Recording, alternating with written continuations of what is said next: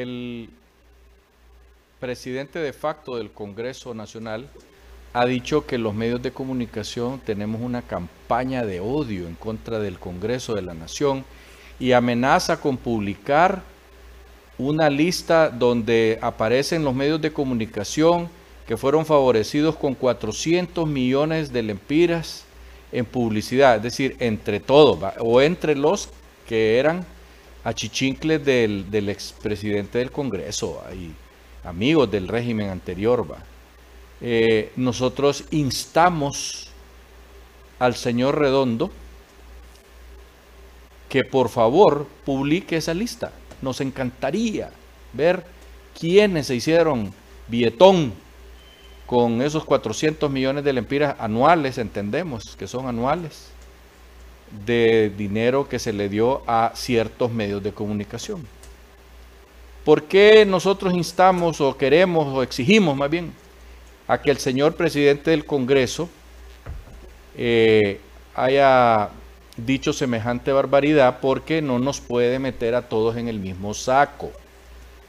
Eh, señor eh, presidente del Congreso, que le digan a usted que fue electo ilegalmente, pues solo hay que ver los videos.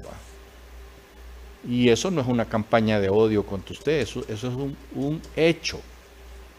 Pero dejando eso a un lado, ya que usted se siente ofendido y molesto porque los medios de comunicación tienen, porque nosotros no estamos en esa campaña en contra de usted, ni del Congreso menos del Congreso. Como institución sería ridículo estar en contra de una institución que más bien nosotros apelamos a los congresistas que no se vayan a alinear, como quieren hacer algunos liberales eh, por aquello del tilín. Pero volviendo al caso de la amenaza del presidente del Congreso, publíquela, señor presidente. Por favor, publíquela. Nosotros queremos saber quiénes fueron los colegas. Eh, como decía el perro amarillo, tarifados. Ya no dice porque ahora los tarifados son ellos. Pero bien, nosotros, como decíamos cuando estábamos en la escuela, me aparto.